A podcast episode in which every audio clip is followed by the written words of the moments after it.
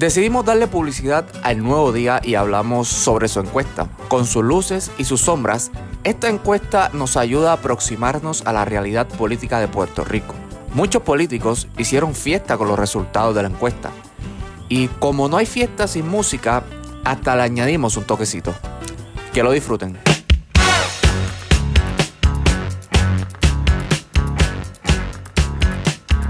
Y comenzamos una nueva edición de En Contexto. Este que le habla es Henry Rodríguez Gracia y estoy acompañado de los buenos amigos John Paul Rolox desde Ponce. Saludos, John Paul. Saludos, Henry. Un placer de nueva, nuevamente estar aquí. Este, qué bueno, porque hace tiempo que no nos reuníamos, ¿verdad? Así que. No sé por qué siempre que te introduzco eh, digo Ponce. Es como. Bueno, pero eh, yo encantado de la vida, o sea, como que conmigo no hay ningún problema. y eh, nuestro amigo y hermano eh, Luis Javier Martínez. Saludos, Luis. Saludos, Henry. Saludos, John P. Excelente oportunidad y semana para volver a compartir impresiones sobre el acontecer político puertorriqueño desde una perspectiva y un contexto juvenil. Eso Bueno, pues hoy nos reunimos para hablar de la famosa encuesta y la ya tradicional encuesta del nuevo día para el marzo del 2020. Tenemos que empezar, ¿verdad? Con la primera publicación de la encuesta. Y es que, bueno, antes de eso,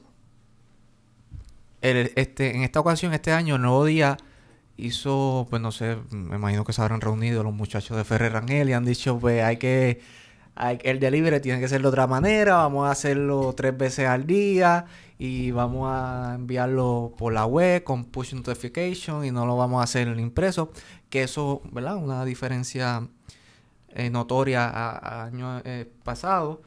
Eh, la muestra también, Luis, si nos puedes comentar sobre la muestra. Pues en primer lugar, entiendo que lo de primero enviar la, encuesta por, eh, por suscriptores se debe a que pues, el acontecer político puertorriqueño pues, ha cambiado.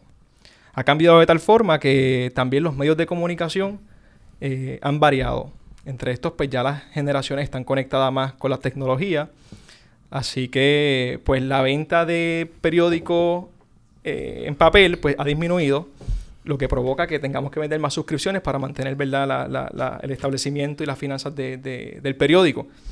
Así que también lo hacen, entiendo yo, para, para poder ¿verdad? tener un alcance y hacer que, que esa generación que se está moviendo dentro de las redes sociales pues tenga esa primera impresión antes que, que- que los lectores que pues, le llegue un día después. Sí. ¿Qué piensas tú, John Paul? Sí, no, eh, yo no veo otra cosa que no sea una estrategia de marketing con todo esto. Ellos, de- definitivamente, el nuevo día se está impulsando a que las personas tengan su suscripción eh, mensual, ¿verdad? En la web y me parece que esto es una buena oportunidad para decirle, mira, eh, lo que te recomendamos es que se suscriban porque incluso si no tenías la suscripción no podías ver este la, la encuesta en su totalidad.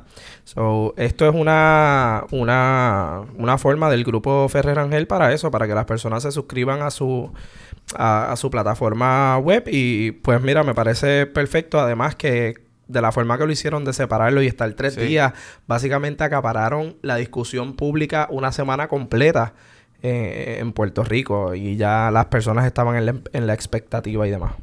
Y adicional a eso, ¿verdad? Cuando uno va a discutir una encuesta, eh, parte fundamental es estudiar cómo se hizo la encuesta. Y curiosamente, ese documento pues va a salir al, al día de mañana, sábado. O sea que, que, pues ahí hay una, una trascendencia. Primero darte la encuesta, que primero hayan esas impresiones y después dejarlo para el análisis certero o un poco más cercano a la realidad la próxima semana. O sea que esa estrategia de dejar ese cuestionario para que las personas tengan acceso y vean la formulación de las preguntas, que es extremadamente importante, ya que pues entonces toman unas muestras que a veces las personas dicen, mira, eso no es representativo de una población. En esta ocasión, ¿cómo, cómo fue la Pues muestra? en esta ocasión eh, la muestra fue de mil personas. En los pueblos que fueron afectados por los terremotos, pues se hizo una sobremuestra para entonces de esa manera también poder calcular cómo ha sido la impresión de los residentes de los municipios con su alcalde y de esa forma poder medir eh, más cosas, o sea, que permite calibrar más allá de una encuesta eh, de la gobernación, sino cómo se sienten lo- lo- los ciudadanos referente a las agencias gubernamentales, frente y a, a la alcaldes que respuesta los representan. terremotos. Y eso es importante también. Eh, de la encuesta, pues realmente cuando se toma esa encuesta, pues se estudian algunos eh, aspectos de la elección pasada. Esto para ver más o menos dónde voy a seleccionar esa muestra. No es que decimos, hay una población de 3.5 millones de habitantes, pues déjame buscar mil personas al azar. No, es que se tiene que hacer un proceso para saber dónde identificar esas personas, de dónde tengo que buscar la cantidad de personas. Y por ejemplo, si estaba diciendo el presidente de la organización de Research Office que una computadora es la que le dicta a ellos dónde tengo que buscar las personas, en qué pueblo, qué perfil, residencial, urbanización, urbanización abierta, urbanización cerrada, porque eso entonces le hace a ellos tener una proyección más cercana. El problema de esto es cuando hay un error de muestreo, que entonces puede hacer que ese efecto o ese eh, porcentaje de error, porcentaje de error haga que la encuesta pues, pues pueda fallar. Eh, porque no sabemos si es que está la persona que está por debajo está por encima, o si la persona que está arriba está por debajo, o están en un empate. Así que una de las cosas también que expresó el presidente de la organización es que lo más difícil de encuestar eh, son las primarias. Y esto porque todavía hay un grado de incertidumbre grande y las personas pues están mayormente lo que se mide el grado de certeza de voto el día de la primaria. Él exponía que en esta encuesta la más certera que se podía hacer era la que se iba a hacer a 48 horas antes del evento, en los cuales iba a tener una población similar de ambos partidos principales con las muestras eh, paralelas. En esta encuesta, el 38% de las personas que participaron estaban, dijeron haber estado afiliadas al Partido No Progresista y el 29% dijo estar afiliado al Partido Popular. Así que esto pues ya nos da un indicio de dónde las personas se sienten representadas. Así que esto va a alterar otros resultados posteriores que estaremos analizando entre todos. También quiero mencionar que, pues, sea, por ejemplo, los partidos que no han salido favorecidos, es decir, los partidos minoritarios en esta ocasión, pues han criticado la encuesta y pues la encuesta siempre va a estar sujeta y será objeto de, crítica, eh, pero realmente en comparación con sondeo o encuesta online, pues representa la encuesta de Nuevo Día una, una aproximación más fiel ¿verdad? de la realidad social y política de Puerto Rico. Y digo esto porque después han tirado encuestas online y, por ejemplo, Victoria ha salido favorecido. Eh, y estos partidos o candidatos nuevos, pues han salido favorecidos.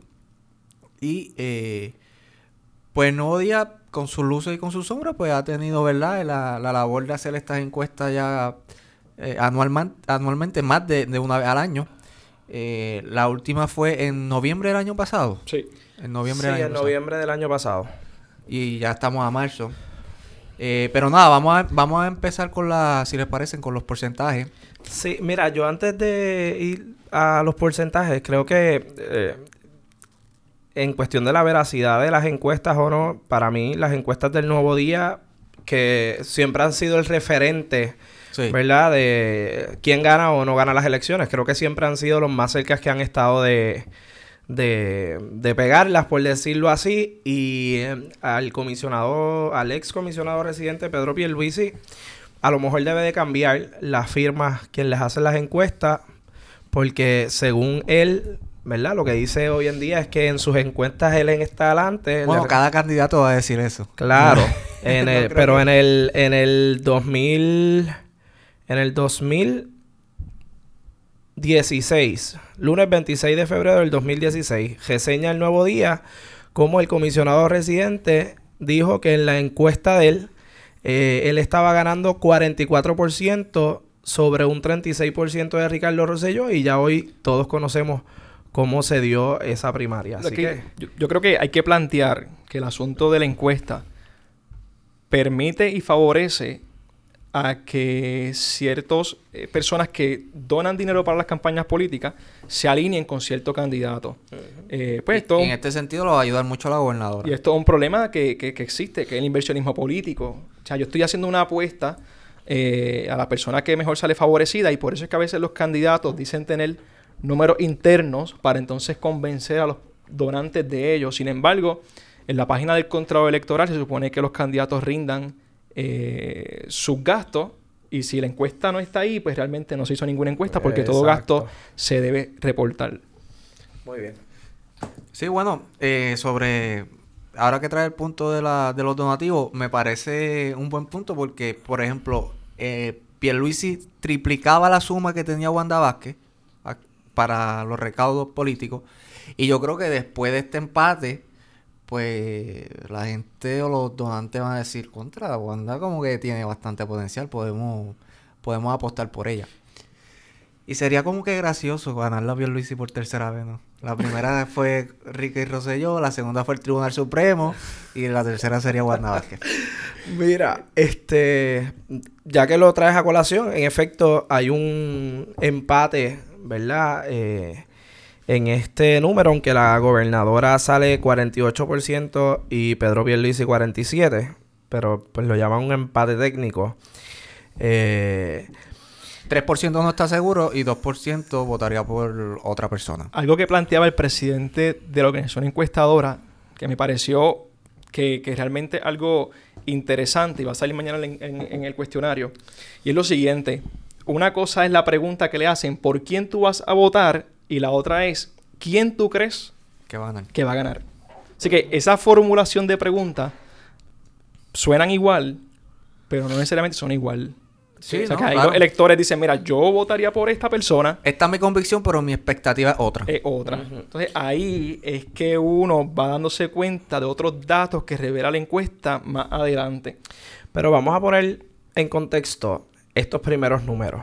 O sea, nosotros tenemos que poner en perspectiva. La encuesta se hizo en febrero, 21 al 25 de febrero. del 21 al 25 de febrero del 2019. La gobernadora... 2020. Perdón, del 2020.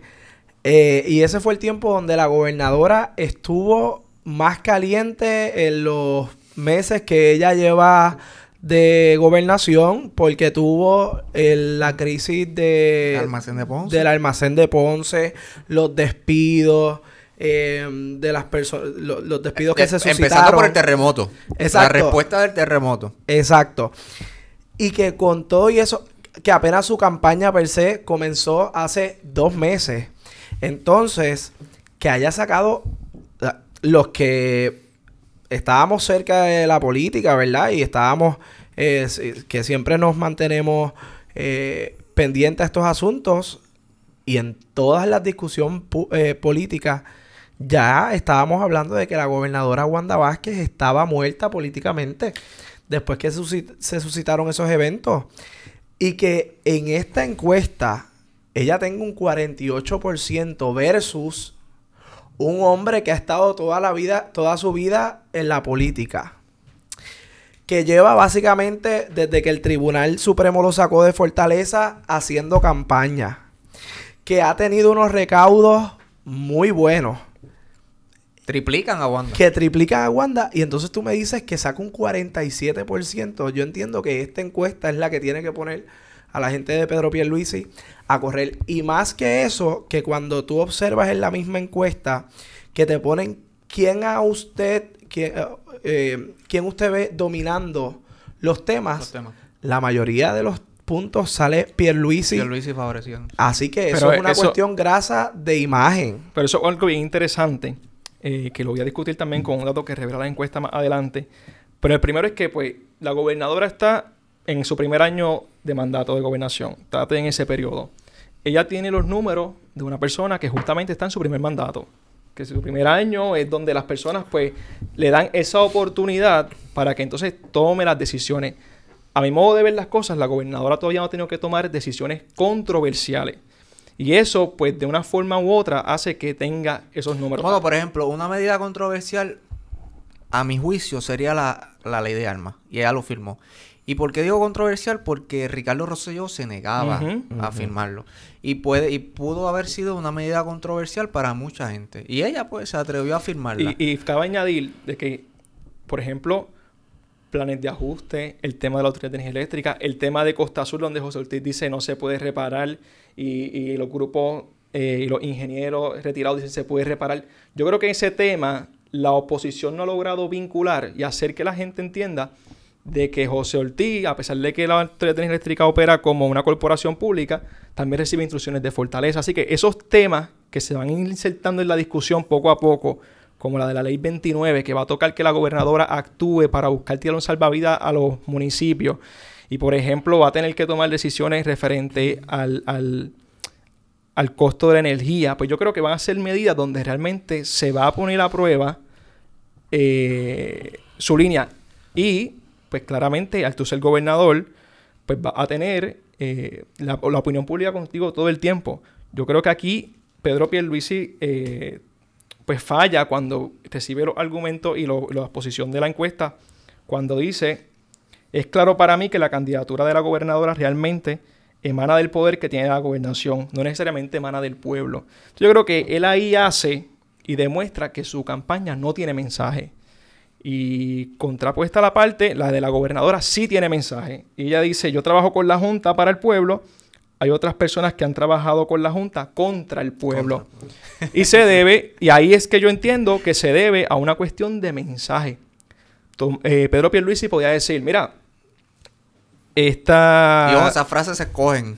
Eh, eh, la, frase que está leyendo Luis es de la portada del Nuevo Día y eso son cosas que se negocian y se escogen. Entonces, el, eh, Pedro Pierluisi debe saber que su campaña tiene que ir alineada a tener un mensaje de campaña. Que al momento, con solamente decir, no, yo he trabajado con la Junta, yo sé cómo ellos trabajan, yo puedo trabajar con ellos, pues no es necesariamente lo que, lo que la gente necesita en un gobernador. Yo creo que le va a tocar definir un mensaje de campaña. tiene tiempo. Luis, yo, ¿verdad? Te acepto lo de que tiene los números de un gobernante que está en su primer año, pero eh, tampoco podemos perder de perspectiva que aunque sí es nueva, eh, está corriendo con la administración de Ricardo Rosselló, o sea, y está corriendo con ese tostón y se le hizo a ella bien difícil. Con eh, jefes de agencia que están con Pierluisi. Eh, con jefes de agencia. Ejemplo. Exacto, con jefes de agencia que están con Pierluisi. O sea que no es que la gobernadora llegó con un equipo de trabajo completamente nuevo. Que entonces, si fuese así, entiendo yo, tendría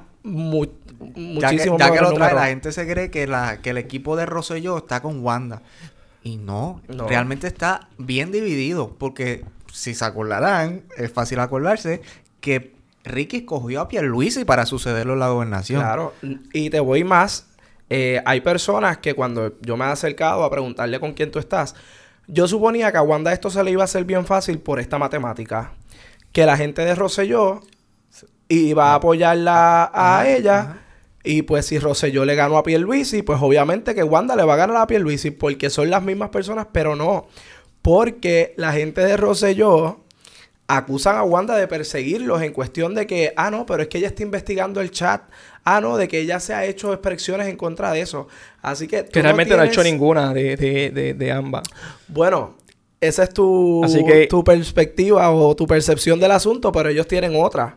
Claro. ¿Me entiendes? Este... El, mero referido al FEI. Eh, grave amenaza. En esa dirección es que, es que pues, ella ha logrado eh, capitalizar y, insisto, tiene mensaje. Y al tú tener mensaje, tu campaña puede venir el ataque que sea, pero siempre va a mantenerte en tu mensaje. mensaje que ella lleva mucho. Espérate, es que lo quiero poner porque es que ya salió y, está aquí.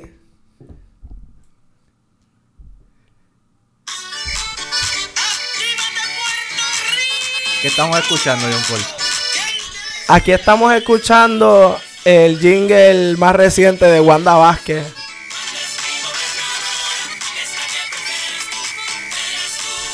Un merenguito afincado ahí. Sí, para Guayare Villa. Esto es para escucharlo un domingo. en un jeep montado en la montaña.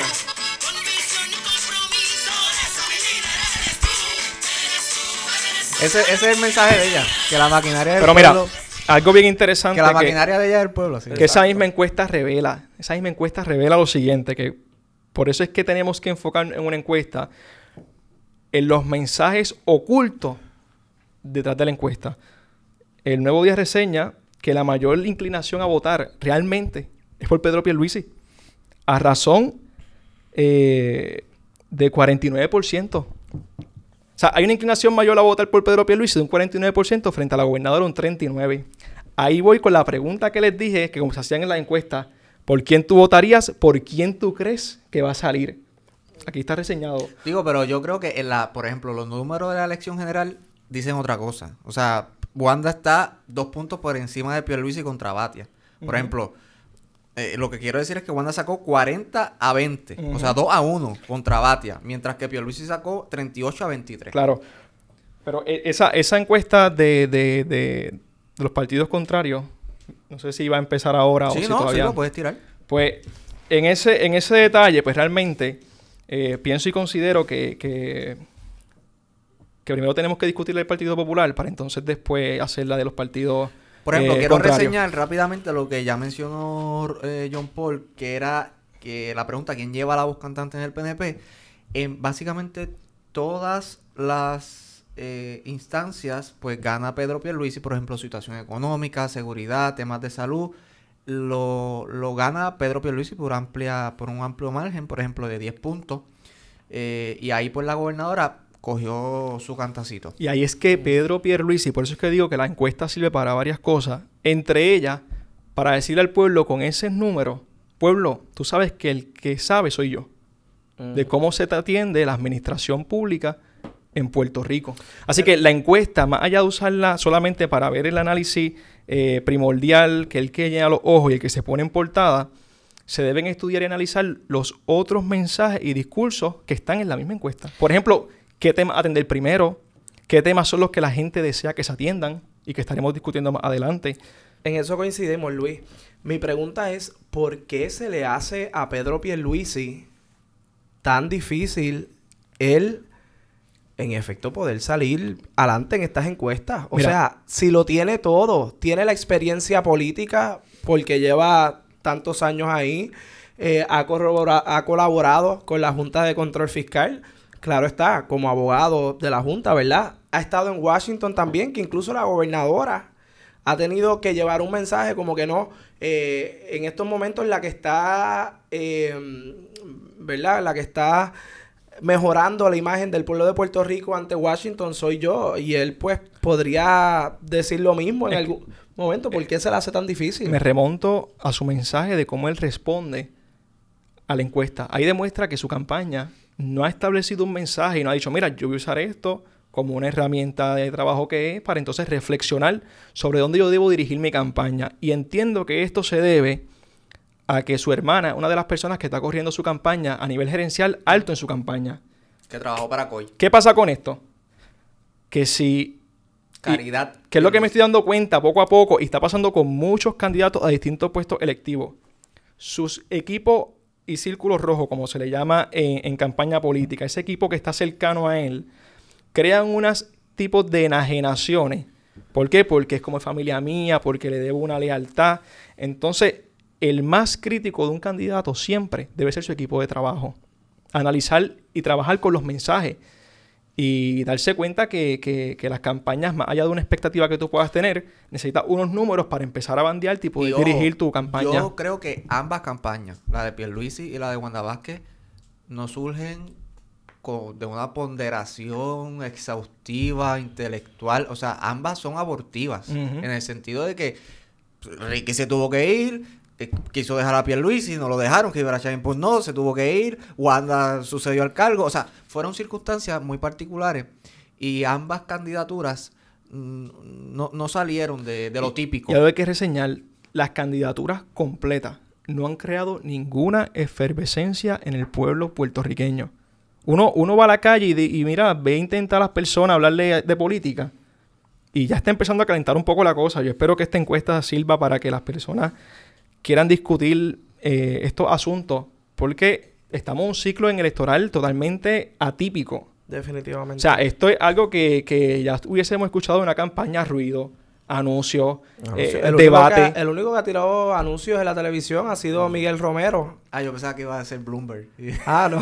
bueno, también pa- Bloomer parecía que estaba cogiendo para gobernador de Puerto mío, Rico, ¿verdad? Literal. Es Entonces- que eso te aparecía en cada momento. Yo me metí a YouTube, Mike Y Bloomberg. Bloom- La radio, Mike Bloom- Bloomberg. era abrumador. Sí, sí. Sobre la aprobación de Wanda Vázquez. eh, los números se han polarizado. ¿Y por qué digo esto? Porque la zona gris y neutral del año pasado ya se está acomodando dentro de la aprobación y desaprobación de Wanda Vázquez. Por ejemplo, en noviembre del año pasado, esa zona gris de ni aprueba ni desaprueba estaba en 30%. Ahora está en 19%. Así que esa gente se ha ido moviendo hacia la aprobación y desaprobación. Dos instancias que han subido. Eh, así que actualmente Wanda, eh, la gobernadora, cuenta con 43% de aprobación y un 31% de desaprobación. Que también puede responder a lo que mencionaba Luis, que todavía estamos, aunque estamos, digamos, en una, en el periodo de luna de miel, pero ese periodo romántico yo creo que se acabó hace mucho tiempo. Wanda, la gobernadora ha tenido muchos episodios, como hemos dicho, el terremoto, el vagón de, el almacén de Ponce, que fue un, un, golpe duro, que yo creo que lo manejó bien porque de inmediato eh, despidió a Carlos Acevedo y encomendó la, la, investigación, que también está en, pleito. Eh, pero ha sabido mitigar los fuegos y los daños que, que ha tenido. Mira, este, sí, como tú dices, o sea, esa, ese periodo de luna de miel yo entiendo que se acabó hace rato, pero con todo y eso ha logrado, eh, pues positivamente eh, los problemas que se le han, ¿verdad?, suscitado, los ha logrado eh, arreglar muy bien. Eh, de hecho, Jorge Colbert escribió una columna donde resaltaba los puntos positivos de Wanda Vázquez y establece la forma pausada, centrada y consistente como ha actuado la gobernadora en múltiples asuntos que ha calado en la mente de los electores que si bien puede reconocerse que hay fallas y errores en el ejercicio del poder gubernamental, cuando se trata de Wanda Vázquez, la persona esta, esta demuestra sinceridad y buenas intenciones en su poder. Segundo, eh, que todos los electores del PNP y otros sectores también saben que Wanda Vázquez heredó un gobierno con, un monumental, con una monumental crisis de credibilidad y que ha tenido que construir de la nada con las pocas herramientas que le dejaron. Y por último, los excelentes nombramientos del general José Reyes y el secretario de Seguridad Pedro Janel han estabilizado los servicios de recuperación y en el crimen continúan bajando los delitos tipo 1. Así que este Colbert Toro menciona sus tres razones por las cuales él dice... Pero está separando, él está separando en, el segundo eh, punto que mencionaste que Wanda Vázquez heredó una crisis gubernamental como si Wanda Vázquez no hubiese estado en ese gabinete.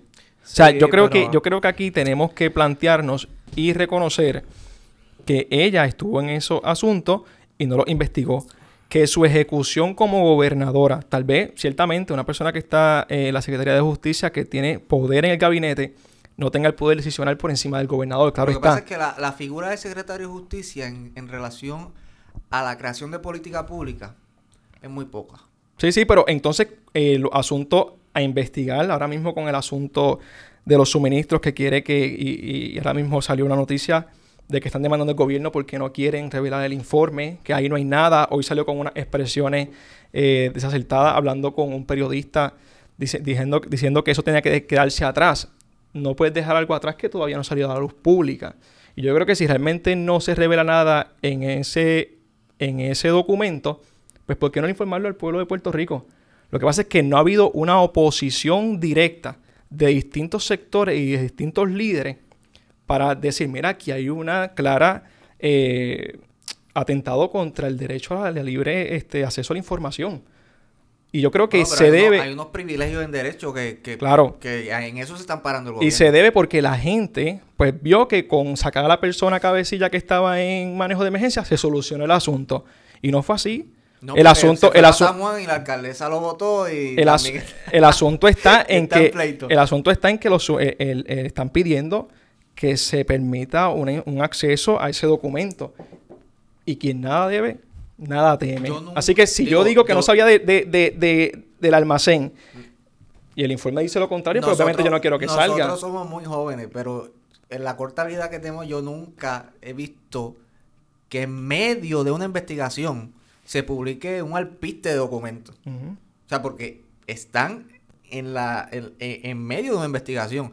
Y las autoridades de, gobierno son muy cuidadosos, especialmente el FBI. Cojamos el ejemplo del FBI. Ellos ni niegan ni confirman, porque a la vez que confirman, empiezan a destruir documentos, los testigos empiezan a desaparecer, la prueba empieza a escasear y por eso es que es tan importante preservar el ámbito de la investigación. Pues ahora mismo un profesor incluso de, de, de la Universidad de Puerto Rico de Derecho, eh, que es experto en el tema de acceso a la información, dice, en el momento que se concluye la investigación, en ese momento se tenía que hacer eh, pública y está ayudando a las y a distintas organizaciones como Sí, el sí, Centro de Periodismo claro. Investigativo a que tengan acceso porque dicen, Claro. en el momento en que dicen la investigación concluyó, No, estoy de acuerdo, pero lo que pasa es que eso es algo subjetivo porque ¿cuándo la investigación va a terminar? Por lo tanto, pero ahora, en el reclamo que está viendo lento y bajo de la oposición, que es mi argumento principal, pues no ha pasado básicamente nada, que la gente no lo ha visto como un atentado contra la realidad.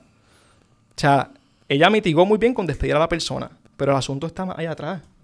Hay personas ahí que están vinculados en las dos campañas, por eso es que la Cámara está diciendo, dame el informe, Sí, pero, pero dámelo ejecutivo para que tampoco se enteren. ¿Por qué? Vamos a cogerlo de la cámara con pinza, porque acuérdate que hay una guerra interna también. Sí. El presidente Sí. de la comisión está con Pierluisi. Y- y- Y, no. yo no, y yo, o sea, no, no quisiera pensar, voy a ser ingenuo a propósitamente, que, a propósito, perdón, que, que no quiero darle un matiz político a la investigación de la Cámara.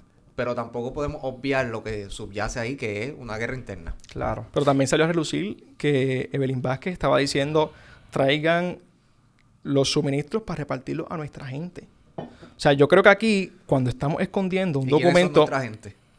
eso pues, el pueblo puede ser nuestra gente. puede serlo. Puede serlo, Puede claro serlo, sí. pero entonces que se tenga acceso a los apéndices de esa investigación que dice el récord de las personas que entraron a ese almacén, a ver quiénes sabían del almacén, qué personas fueron a recoger suministros de allí. y entonces ahí sabremos el proceso de cómo era que se solicitaba eh, los suministros y no se dieran solamente por asuntos políticos partidistas, que es lo que esperemos que no haya pasado. Si no fue de esa manera, y esa es la queja de, de varias personas del pueblo puertorriqueño, pues que se publique. Porque no, no- no tengo que esconder nada entonces. Pero la cuestión es, la investigación ya terminó. Esa es la cosa De que no sabemos, porque lo que hay un informe y Justicia está diciendo que, pues... Incluso- eh, re- lo refirió al FEI. La No, perdón, eso fue lo de chat, pero lo de... Lo del almacén es un informe preliminar. Las expresiones de la gobernadora fue, en 48 horas sale el informe y el pueblo de Puerto Rico va a saber la verdad. Esa expresión hace que el documento iba a ser público a las 48 horas. Lo que pasa es que no ha habido una oposición constante, completa, organizada, sistemática, Sí, para no. que eso sea lo que salga en el acontecer diario Hemos- político. hemos eh, em- estamos claros que el Partido Popular en este cuatrenio no ha existido como oposición. Incluso el mismo Pedro Pierluisi no ha existido como oposición. Eh, ha guardado silencio en temas muy relevantes para, ¿verdad? para Puerto Rico y yo entiendo que sus números también reflejan eso. Pues- Eh, son son ha estado del ocupado silencio. trabajando con la Junta, siendo su abogado y no ha tenido tiempo de... de Pues ya que están hablando del silencio, para que vean, el silencio es una estrategia de comunicación política que a veces funciona, a veces no.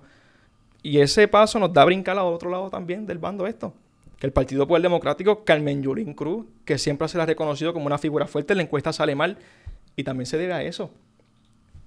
También ha optado por la estrategia del silencio. Ya vemos en los números que esa estrategia de silencio no está funcionando. Pues definitivamente entonces nos encontramos hasta ante un nuevo Puerto Rico que eh, está exigiéndole a, a estas personas como que miren, eh, si quieren que nosotros le demos el voto, tienen que decirnos qué es lo que piensan hacer.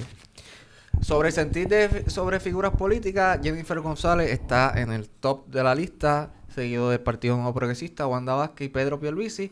Y en la quinta posición está Eduardo Batia y le eh, sigue el Partido Popular Democrático. Eh, vayamos entonces a la encuesta del Partido Popular, donde el senador Eduardo Batia tiene una amplia ventaja en esta encuesta, eh, con un 50% eh, ganando la Carmen Yulín con un 24% y Carlos Delgado, Delgado Altieri con un 12%. 4% están con otra persona, a lo mejor con Prat o con Zaragoza, y 9% no está seguro. También eh, cabe mencionar que el nuevo día, pues ya sabemos, como dijo John Paul, eh, creo que fuiste tú, que, que- que casi siempre la pegan, pero a veces no la pegan, porque con Santini lo ponían como el gran ganador y ganó este Carmen Yulín.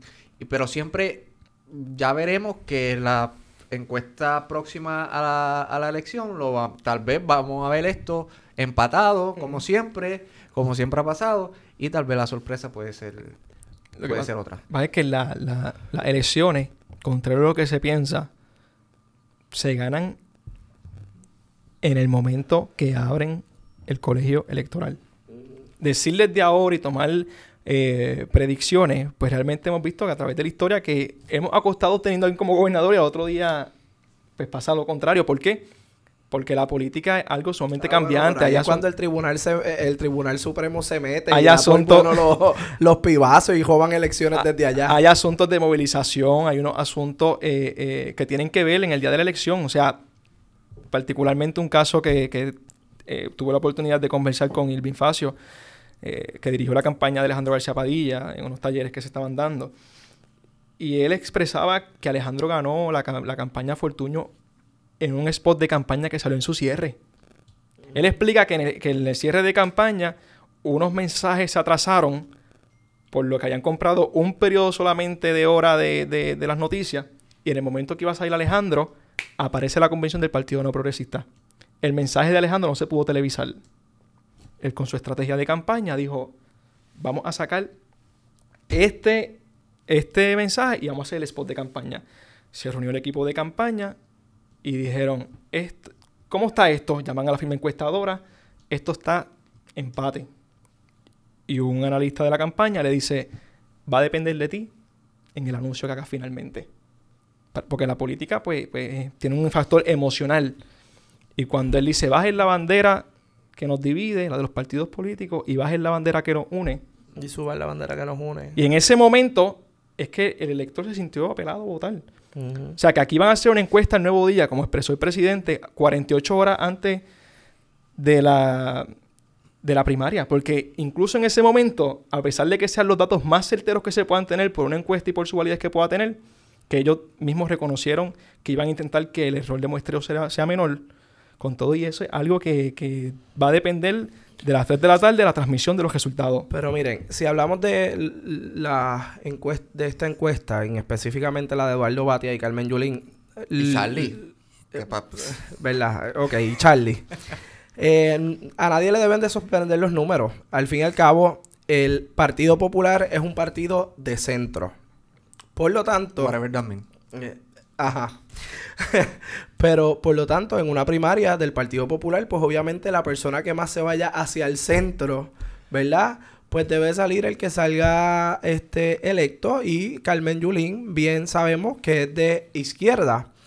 Ahora bien, eh, eh, hay personas que se han retirado también de las campañas que han apoyado a Eduardo Batia. De hecho, hay muchas personas que están eh, comparando el efecto de Biden Con el de Batia, ¿verdad? Que fue en ese partido demócrata, se fueron los candidatos de centro y apoyaron a Biden y por eso fue que en el Super Tuesday pudo sacar eh, esa excelente cantidad de, de delegados a favor y que entonces el sector de izquierda del partido se ha quedado un poco rezagado, eh, refiriéndose a este al Don Bernie. Don? a Ah, Bernie Sanders. a Bernie Ah, Sanders el don bendito.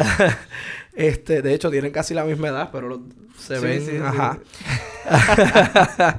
pues entonces Carmen Yulín se ha quedado un poco atrás ahora hay que contar con la astucia de Carmen Yulín Cruz y aquí cuando pasen mm, los debates eh, yo no tengo duda que Carmen Yulín va a lucir muy bien en Es esos más, debates ahora que, ahora que dice eso, vamos a hacer algo.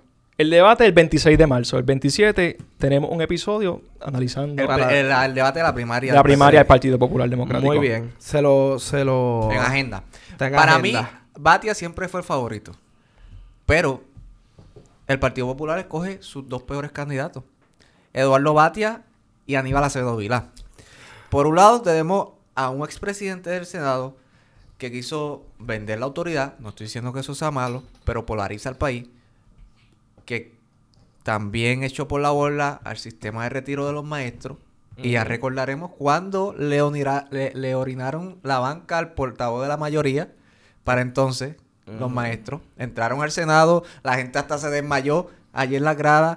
Y fue un momento que los maestros, los de la Autoridad de Energía Eléctrica y los policías que también fueron afectados por las decisiones de Bati y Alejandro García Padilla, no van a olvidar. De- decían habla pueblo habla y cuando el pueblo fue allí a hablar le quisieron callar la boca. son varias cosas. Por ejemplo, el primer eh, tema que trajiste, John Paul, decía, ¿verdad? Que, que había unos contendientes que se unieron a la campaña. Tanto así que Roberto Prats está en el equipo gerencial de campaña de Eduardo Batia. Eh, a su vez también la encuesta reseña que ese voto de Zaragoza y Roberto Prats cayeron en manos de, de Eduardo Batia. Y pues ciertamente él ha tomado unas posturas que han sido complejas para el pueblo puertorriqueño. A él le va a tocar explicar y para eso son buenos los debates. ¿Verdad? De los mismos que, que Wanda Vázquez ha rehusado de participar. Y los debates son buenos para explicar y exponer y A mí no fundamentar. me gustan los debates preprimarios. Porque después quedan como hipócritas avalándose uno al otro. Pasó con Pierluisi y Ricky, que Claro. Pierluisi le tiraba este es un chamaquito, este no sirve, esto y lo otro, y después ¿qué tuvo que hacer? Apoyarlo en las elecciones. Y para eso en el, deba- en el debate también hay estrategia. Por ejemplo, hablábamos de la estrategia, por ejemplo, de la elegancia ante el ataque a una propuesta. Ah, claro. O sea, que, que hay distintas formas de tú en el mismo debate hacerle ver a la contraparte y al mismo pueblo puertorriqueño por qué tú debes ser. Porque mientras este se enfoca en atacarme, yo me enfoco en representarte. Y yo creo que en esa dirección es que los debates siempre son buenos, son saludables, poniéndolos desde el asunto de vista, y si lo queremos ver desde el punto de vista filosófico, siempre es bueno expresarse ante el país en el medio más poderoso que es la televisión, donde pueden tener una conversación y así el pueblo puertorriqueño los pueda, los pueda ver, pueda ver sus planteamientos, pueda ver sus propuestas.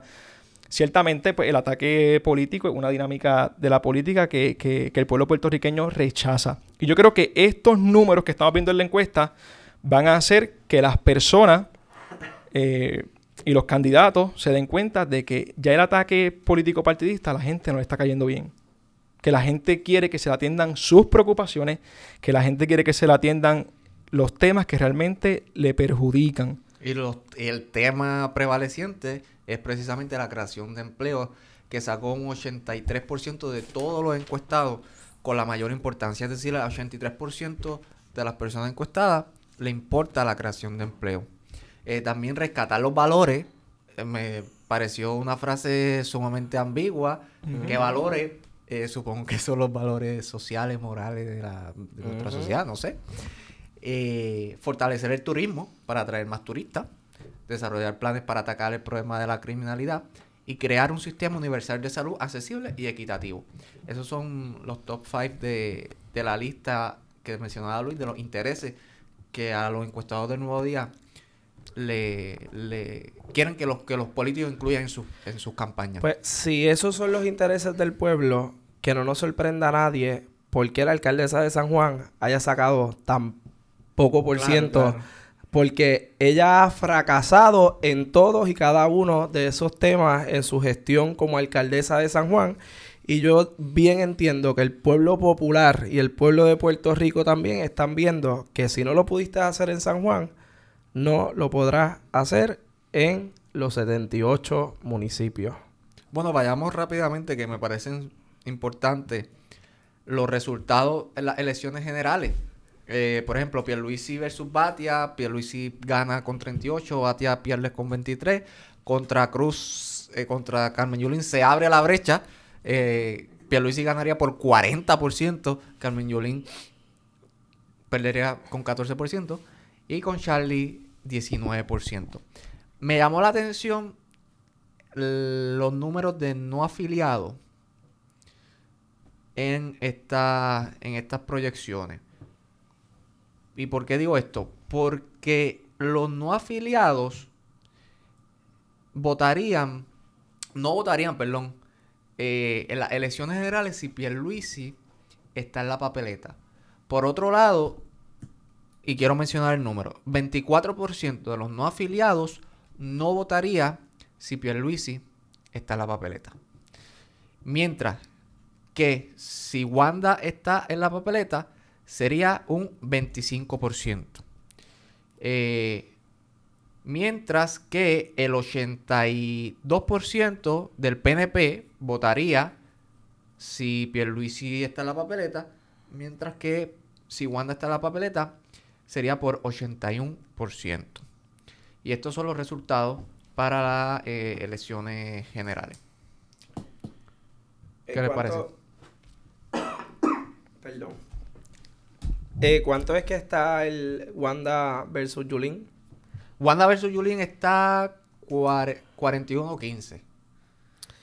Wanda 41%, Carmen Yulín 15% y Wanda versus Charlie 42 a 20%. Primero que quiero plantear sobre, sobre esta perspectiva es lo que dije al principio de que, de que la muestra del PNP, pues básicamente el 38%, que es su base electoral con la que salieron en la encuesta, que fíjate, en ese dato, pues salió a relucir que pues no se aleja mucho de la realidad, ya que fueron los resultados básicamente de la elección general, en el cual Ricardo Rosselló sale con el 41% de los votos, y de los mil que cuestaron en Puerto Rico, 38% se dijo estar representado y afiliado por el Partido No Progresista. Por eso es que vemos a un Pierluisi frente a Batia, que tiene un 38%, y tenemos una Wanda Vázquez que sale con un 40%. Lo que te demuestra que el Partido Nuevo Progresista es el partido más grande de Puerto Rico con voto duro. Su voto es firme. Y se demuestra con su base electoral que la encuesta, en ese sentido, a mi modo de ver las cosas, no me demuestra nada que no sea verdad lo que siempre se ha sabido. Y es su firme 38 a 40%. De ahí en fuera, esta encuesta, como dije al principio, debe servir para que los equipos contrarios puedan analizar los diversos mensajes ocultos y vemos cómo todavía eh, se puede pescar en diversas instancias de la encuesta. Otro candidato no votaría y no está seguro, que ahí tenemos eh, otro por ciento bastante amplio, donde naturalmente el, partidos contrarios al nuevo progresista podrían rescatar ese voto. A lo que eh, quiero, mencionar que a lo que iba, el 18, los no afiliados votarían, el, el 18% votaría por Pierluisi, si estuviera la papeleta. Mientras que por Wanda esa cantidad suba 25%. Es decir, que en los no afiliados hay una tendencia a votar por Wanda y no votar por Pierluisi. Por las diversas razones que, que, ello conlleve. Eh, y esos números se mantienen eh, contra otros candidatos. Pero ese número me llamó la atención porque estamos hablando de cuánto? De 7, por, 7, 7 puntos porcentuales. Es decir, que Wanda llega más a los no afiliados que Pedro Pierluisi. Tal vez sea porque Pedro Pierluisi se vea más como un candidato que siempre ha estado en las altas esferas del Partido Nuevo Progresista. Por eso decía que la base del Partido Nuevo Progresista cuenta mayormente con el voto duro, que es con el que siempre gana la elección. O sea, ese voto de atracción del Partido Nuevo Progresista, por lo general, pues no lo necesita para ganar la elección, al contrario de- del Partido Popular Democrático, que necesita los no afiliados, las personas que se identifican con otros partidos políticos y tienen que enfocar sus mensajes hacia ellos para poder construir, ¿verdad? Y, y salir electo. Cuando el Partido Popular gana, gana por poco. Cuando el Partido No Progresista gana, gana por mucho. Y es por eso, o sea, tienen una base extremadamente sólida. Su voto duro es fiel. Sí, y también es parte del mensaje que ha querido llevar Wanda Vázquez. Ella tiene tres principales. O sea, no soy una política tradicional. Eso agarra votos de la periferia Los no afiliados. y de los no afiliados. También eh, te dice que vengo de abajo, soy como tú. Eh, o sea, eso también trae votos de la periferia. Y este también no nos olvidemos que Wanda Vázquez es mujer. ¿Me entiendes? Y que también las mujeres son la fuerza electoral más grande. Que no necesariamente las, las mujeres se alinean con las mujeres. Porque- El 55% de los electores es mujer. Exacto. Y... La mayoría. Pero no siempre las mujeres respaldan a las mujeres en la Y papelera. es la primera vez que el Partido Nuevo Progresista postula a una mujer para la Eh, gobernación. Exacto, exacto. Que Ah, eso, pues, el estar.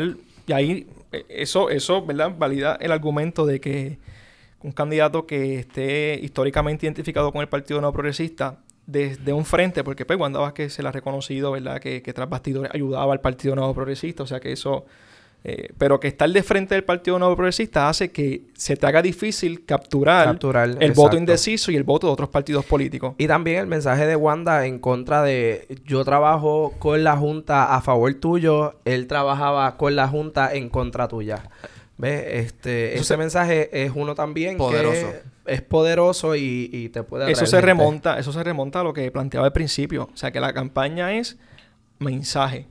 Para eso es que se hacen las encuestas. Y en ese mensaje, Wanda tiene un gran aliado que es Tomás Rivera Chat, que desde el día uno ha estado en constante batalla contra Pierluisi, precisamente por ese punto. Que fue exacto. abogado de la Junta y ahora quiere ser gobernador. Y vamos- usurpó el poder también.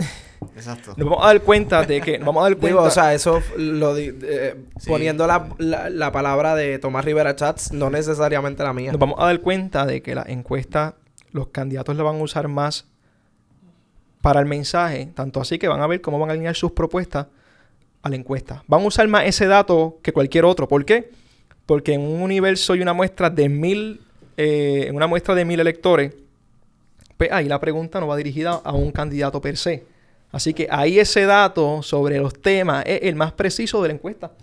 Mira, y yo me alegro muchísimo que esta encuesta haya salido, porque definitivamente ya yo estaba cansado de ver a todos los candidatos diciendo eh, ñoña, porque realmente a eso es lo que se han dedicado.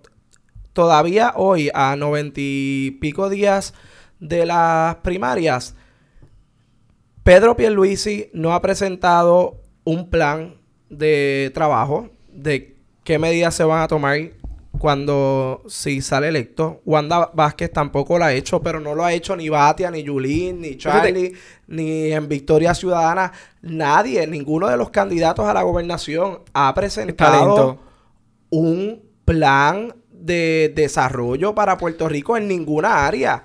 Eh, Así es, la, la cuestión en cuanto a las propuestas, pues ciertamente eh, esto ha estado un poquito eh, complejo, ahí no ha habido una dirección completa a enfocar las necesidades del pueblo y yo creo que eso sale reflejado en la No, que le encuesta que criticaban salió. a Ricardo Rosselló el plan, plan, plan, plan, plan, plan, plan. Pero en estos momentos es que no hay ningún plan.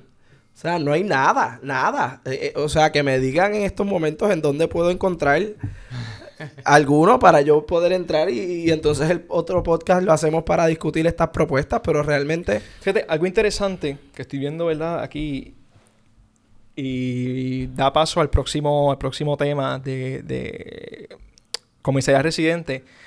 Es el asunto de que siendo Jennifer la figura básicamente con mejores notas en la política puertorriqueña, estando aliada a Pedro Pierluisi en su campaña, no ha logrado que eso mismo se manifieste con su compañero de papeleta. Son Al dos- parecer llevan son- unas campañas Son dos de- desalienadas. Y eso es lo que planteaba desde el principio. La organización de campaña, esta encuesta le da para ver tantas cosas, como por ejemplo, no están haciendo campaña conmigo. Y al igual sirve para que el Partido Popular se dé cuenta que los 45 alcaldes que tenemos tampoco están llevando el mensaje del Partido Popular Democrático. Y que, hablando de organización política, Wanda no, no tiene o no tuvo organización política, contrario a Pierluisi. O sea, la campaña de Wanda fue, veíamos muchos logos de diferentes, eh, muchos, muchas promociones divergentes, o sea, diferentes entre sí. No había uniformidad como lo había con Pedro Pierluisi, porque Pedro Pierluisi ya tenía una, una- una estructura realizada. Lo que pasa es que naturalmente... en- Wanda Vázquez no, no tiene Sí, eso. pero mira, yo te lo digo igual, respondiéndote a la pregunta, eh, es clave.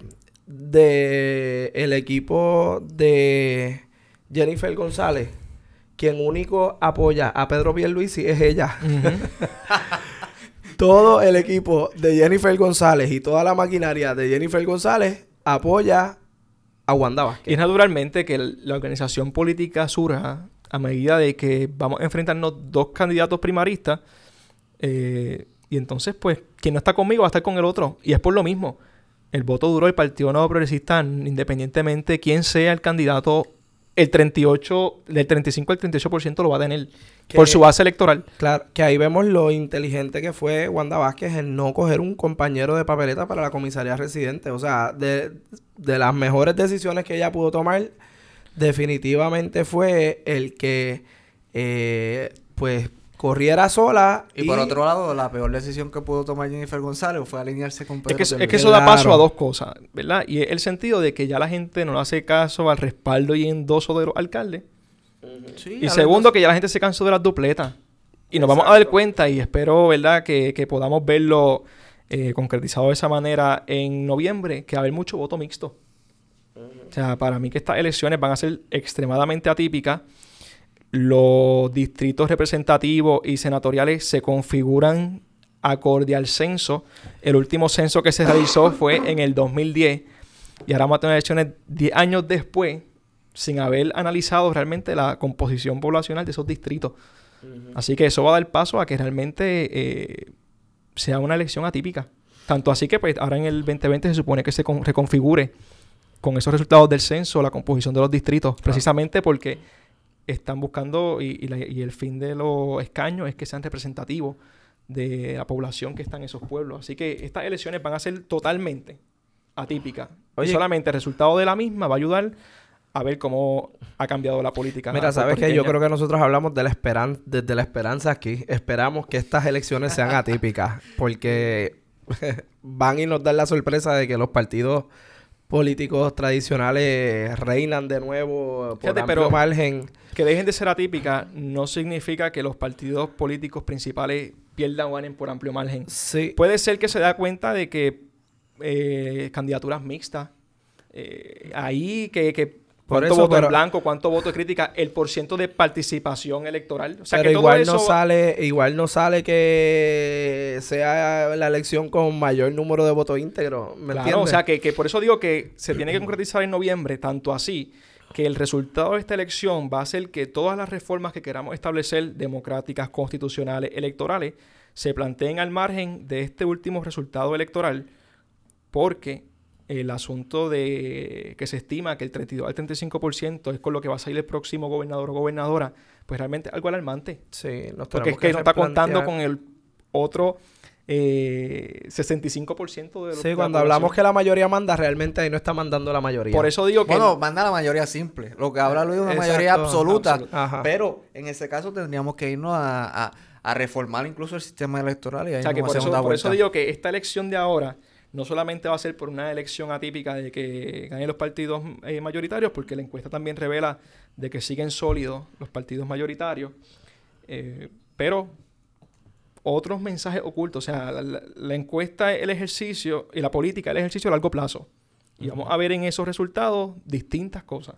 La composición de los distritos si debe cambiar, eh, la participación electoral, si los jóvenes de 18 a 34 años se mueven, porque esta encuesta refleja también que ese margen de 18 a 34 años no son un voto duro, que son personas que no están afiliados a partidos políticos, que son personas que están en expectativa a escuchar las propuestas. Así que urge que los candidatos políticos de todos los partidos empiecen a generar propuestas para ese margen de 18 24 años. Me, remito al factor que decía hace mucho tiempo sobre Wanda y es el factor del fenómeno que causó y causa la figura de Wanda Vázquez, porque todos los demás candidatos son candidatos tradicionales. Alessandra Lugaro no me puede venir a mí a decir que no es una política tradicional porque ya cogió, ah, está quemada. Pero ayer ella tiró una, una línea cuando la entrevistaron en El Nuevo Día y dijo, los partidos políticos están postulando unas personas que están en la política desde que yo estoy en cuarto año. Yo creo que ese punchline va a ser el que va a, va a querer traer ese voto de 18 a 34 años, que las elecciones se ganan con un 35 a un 40%, que básicamente es lo que se estima en esta elección, y ese range de 18 a 34 años representa del 32 al 34% de los electores. Así que, ahí vemos que quien logre capturar ese renglón de, de votantes que no está afiliado a ningún partido va a ser el que salga favorecido. ¿Cómo ven los números de la comisionada Jennifer González versus... Abrumadores. Jennifer tiene 41%, Acedovila tiene 20%, o sea, a uno también. Me llamó la atención que en el renglón del Partido Popular, 14% votaría, por Jennifer González. Yo creo que ese es el número más interesante porque dentro de todos los números anteriores que veíamos con Wanda Vázquez y Pedro Pierluisi, es la única que llamaría más al Partido Popular a votar eh, por ella, ¿no? Sí, es histórico, esa, ese número es histórico porque desde el 2004 el Partido Popular, eh, desde 2004 el Partido Popular no gana la comisaría, de Exacto. Pero, por ejemplo, en el PNP solo un por ciento votaría por Aníbal Acevedo Vilá, mientras que el 80% de los PNP votarían por, por ella. La que está el ex- Ahora, no se puede perder de perspectiva que, pues como dije al principio, las campañas políticas se ganan en el último segundo. Y Aníbal Acevedo Vilá, quien le dio el pie forzado para ganar su elección contra Pedro Rosselló, fue decirle justamente, este es un alacrán que pica.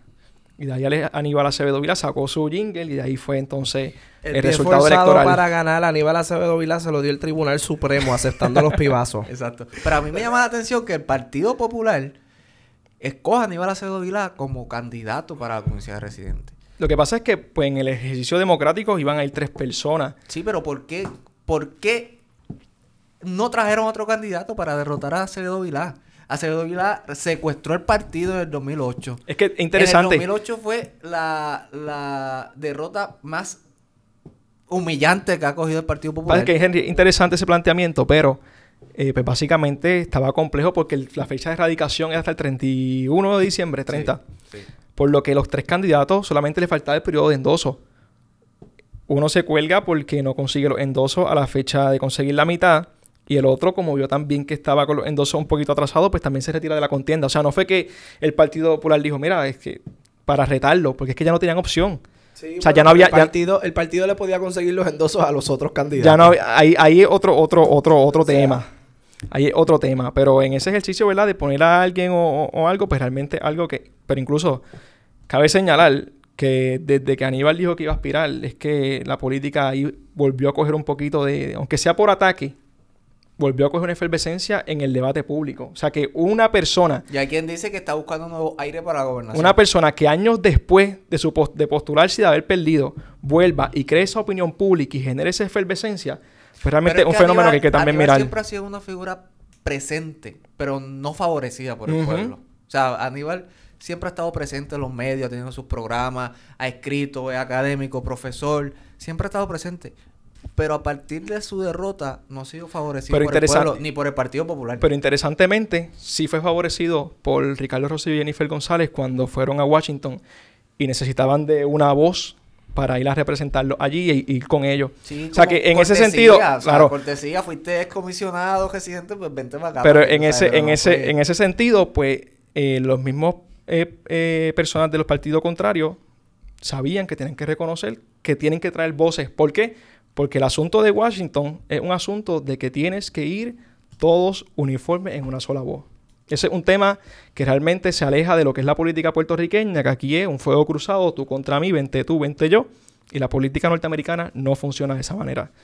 La política, Bueno, un poco- bueno, sí. es, es distinta. O sea, y ahí, pues en ese ejercicio, pues es que al principio de la gobernación de Ricardo Rosselló vimos unas mesas de diálogo para ir a Washington uniforme en un mensaje y se debe más bien a eso. O sea, que, que la política, aunque sean candidatos locales, tienen unas distintas variaciones que tenemos que analizar con calma, con cuidado y fuera de fanatismos políticos. En los números de Victoria Ciudadana, y hablando de la ¿verdad? de la encuesta general hacia las elecciones, salieron muy bajitos. O sea, muy mal. Eh, ahora, mucha gente dice estar sorprendido por estos números. Yo digo que a mí no me sorprenden tanto porque a Victoria Ciudadana, al fin y al cabo, se le hizo muy difícil conseguir los 40 mil. 42 mil por ahí. 40 mil, 42 mil endosos. Entonces, pues, si tú esperabas que ellos lo consiguieran en un mes quizás, pues tú dices, no, eso no es posible porque ellos entregaron eh, 180 mil endosos y los consiguieron en un mes. Lo que pasa es que el ejercicio- No, no pasó así. el ejercicio del endoso es más complejo que el de la elección. Incluso la política es bien... O sea, lo que voy es que no se puede tomar un evento electoral por la medida en que consiguió los endosos los dejó de conseguir. ¿Por qué? Manuel Natal en la elección pasada se le hizo complejo casi entrar en la primaria para, para representante por acumulación. Una vez sale de la primaria, fue el segundo representante después de Tata Charboniel en adquirir votos. ¿Por qué? Porque ahí nos vamos entonces al favor del pueblo entero, donde las personas empiezan a tomar unas decisiones. Por ejemplo, personas que estén en los partidos políticos tradicionales, si no les sale la persona que ellos quieren en la primaria, va a haber unos cuantos que se van a alinear con otros, con otros partidos o movimientos. O sea que aquí se debe tomar como referente y percepción los asuntos de qué va primero. De aquí al 18 de abril, inscripción. esos números inscritos te van a decir con el renglón de edad para dónde va a ir ese elector y a quién podrían favorecer. Eso va a servir como target de los partidos políticos para identificar un mensaje a esa dirección. Una vez salga ese periodo, vamos a la primaria del 7 de junio. Y después de la primaria del 7 de junio es que podemos analizar la elección del 3 de noviembre. O sea que la política es un ejercicio a largo plazo que se debe analizar día a día. Una persona puede estar bien hoy, pero dice una expresión mala mañana y le va al piso. O sea que esto es un ejercicio de poco a poco, vamos con calma, no adelantarnos dejar las pasiones eh, políticas para poder analizar con la cabeza fría. Sí, nosotros, pero al fin y al cabo es un ejercicio a largo plazo, pero nosotros tenemos que, como analistas políticos, ¿verdad? Discutir los datos que tenemos eh, hoy. Y eso es lo que pretendo, que veamos quizás por qué Victoria Ciudadana saca unos números tan bajitos en las encuestas, porque igual tú podrás decir, en esa encuesta deberíamos de analizar cuántos jóvenes se encuestaron por eso, que a mi entender es el punto de por qué tenemos los resultados que tenemos, que se hayan encuestado muy pocos jóvenes. Eh, por eso al principio partí de la prima, de la, de la premisa. Los jóvenes no son mayoría, para empezar. E, electoralmente no somos mayoría. Sí, no, pero... Somos una minoría determinante. Exacto.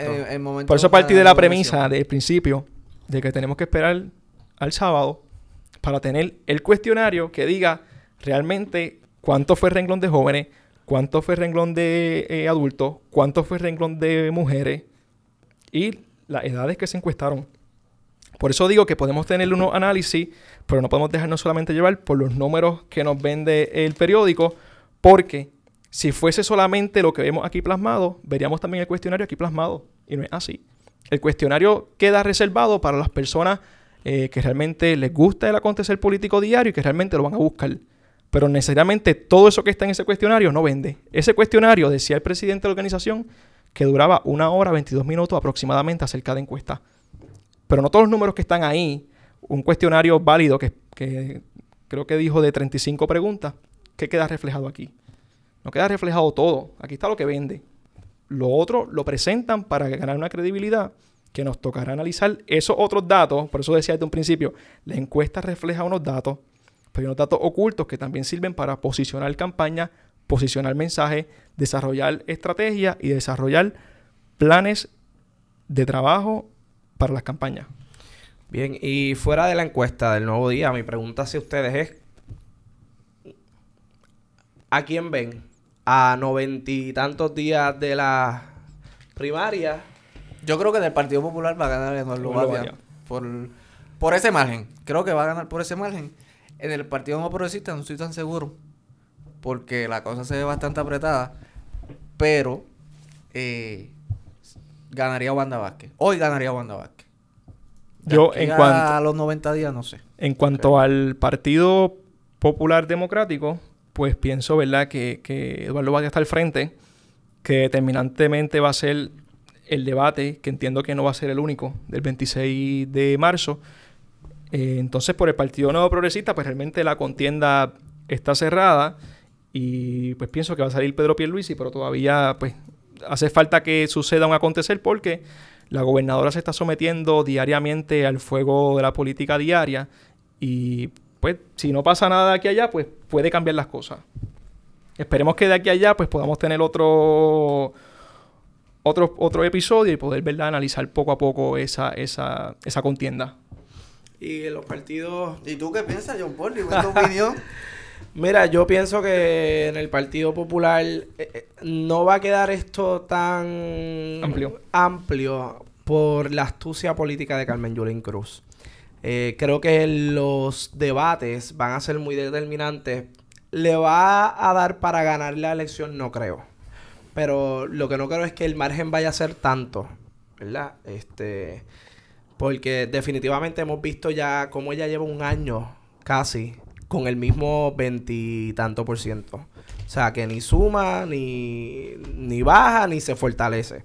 Y ese veintitanto por ciento, habiendo solamente eh, tres candidatos ahora, y yo no sé si Charlie Delgado aguante mucho más. Eh, y algo interesante es que entiendo que el debate va a ser, Eduardo, eh, Eduardo Batia contra Carmen Yulín y, y Charlie Delgado.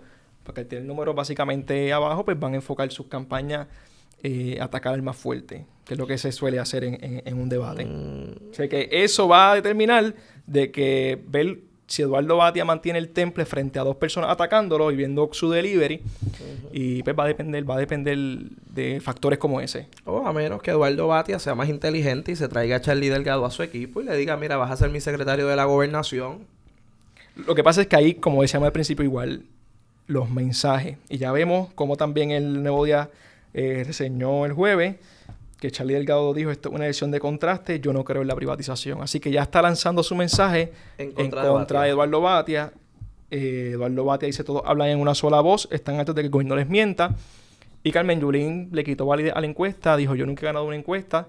eh, y el poder, lo que reconozco yo es que está en la calle. Así que vemos unos mensajes que dan una antesala a lo que va a ser ese debate y lo que va a ser esa primaria. Por otra parte, en el Partido Nuevo Progresista, esa primaria va a estar muy buena. Eh, yo, de verdad, al día de hoy, de hecho, a- hasta antes de la encuesta, Te, veo- te vemos muy entusiasmado con el nuevo jingle y... Sí, no, es que ese merengazo está espectacular.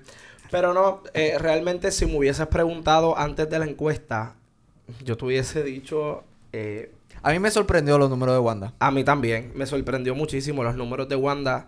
Eh, ve- es que ves a Pierluisi más activo Sí. eh, eh, políticamente, ¿me entiendes? Ahora, Wanda Vázquez ha estado estas últimas semanas muy activa en lo político. O sea, todas las noches está en un pueblo distinto, está visitando, así que de aquí a allá hay muchas cosas que puedan pasar. Puede ganar capital político. Exacto. Prox- Yo hoy, hoy te digo que veo ganando a Pedro Pierluisi. Próximamente va a estar en la discusión de la jueza Taylor Swain el asunto de la ley 29 que discutimos la vez pasada y cómo la gobernadora maneja ese asunto de los municipios va a ser determinante. Porque alcaldes que vean que la gobernadora no pudo hacer nada por sus municipios porque dentro de los municipios que se van a ver afectados hay de los dos partidos políticos, digan, pues gobernadora fue incapaz de eh, atender este asunto, pues entonces yo voy a estar favoreciendo a Pedro Pierluisi. O sea que todavía dependen unas cosas.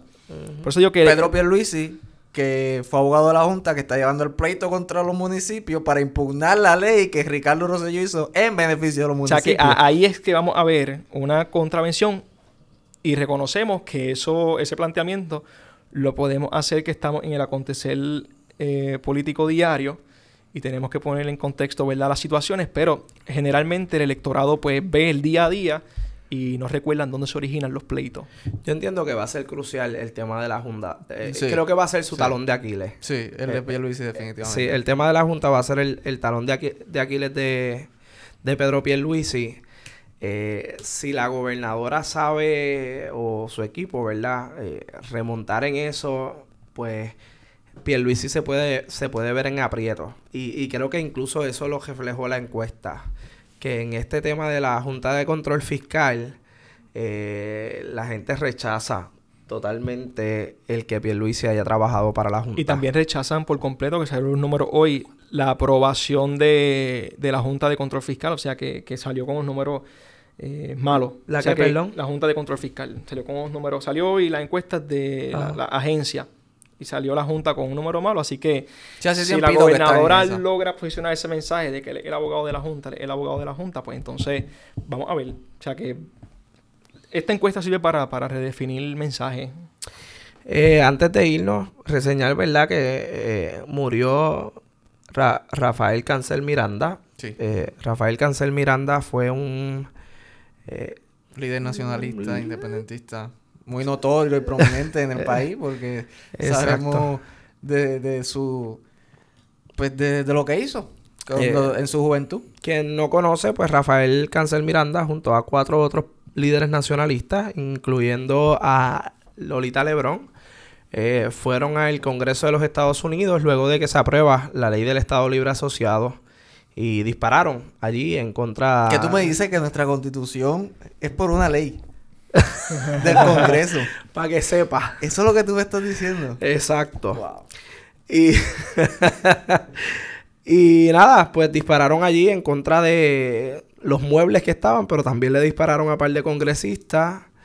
Cumplieron algunos veintipico de años. años, 28 años de, de cárcel y después fueron liberados, pero bueno, podremos tener puntos a favor y en contra de lo que hicieron.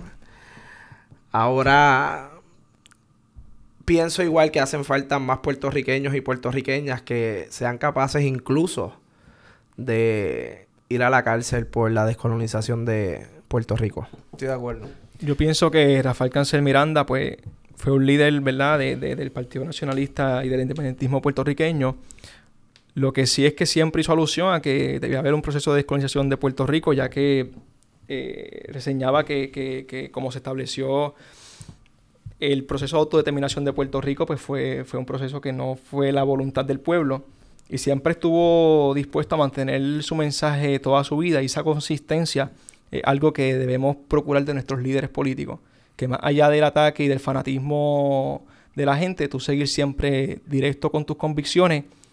Y una frase que me llevo de él es que siempre seas libre en tu mente y entonces eso es lo que va a determinar de cómo te va a dirigir. Yo lo que diría de don Rafael es que siempre fue muy cercano a la juventud y a la niñez. Y yo creo que eso es bien importante porque siempre reconoció que trascendemos en esta vida y que dejamos a otras personas que van a continuar el legado que, que dejemos en, en- en esta tierra. Así que siempre fue muy, muy presente, siempre estuvo presente en la discusión política y social de Puerto Rico y siempre se le, se le reconocerá por, por su valía. en Rese- vida. reseñaban que en una de las marchas del primero de marzo en, en San Juan eh, empezaron a salir gases lacrimógenos y él lo iban a, pas- a sacar por la parte de la tarima. Y él dijo, no, me sacan por el frente, que no parezca que a esta edad estoy huyendo. Miren, eh, quiero hacer notar que aquí nuestro compañero, eh, ¿tú te acuerdas de los audífonos que tenía Henry cuando empezamos a hacer el podcast? Ah, bueno, sí, ya estamos, ya estamos progresando, ya estamos progresando. Muchachos, ahora tiene unos audífonos ahí que... Tienen- y son Bluetooth y todo, ¿sabes? No, ya, ya, ya veo Son- que son esto buenos, está son- progresando. Es que John Paul dice que los audífonos que yo tenía se refiere a los audífonos viejos, sucios que yo tenía, blanquitos. Sí, Pero no, ya- ya tengo. Daban pena, de verdad. ¿Viste? Porque vea. Pero ahora tiene unos Bose ahí que...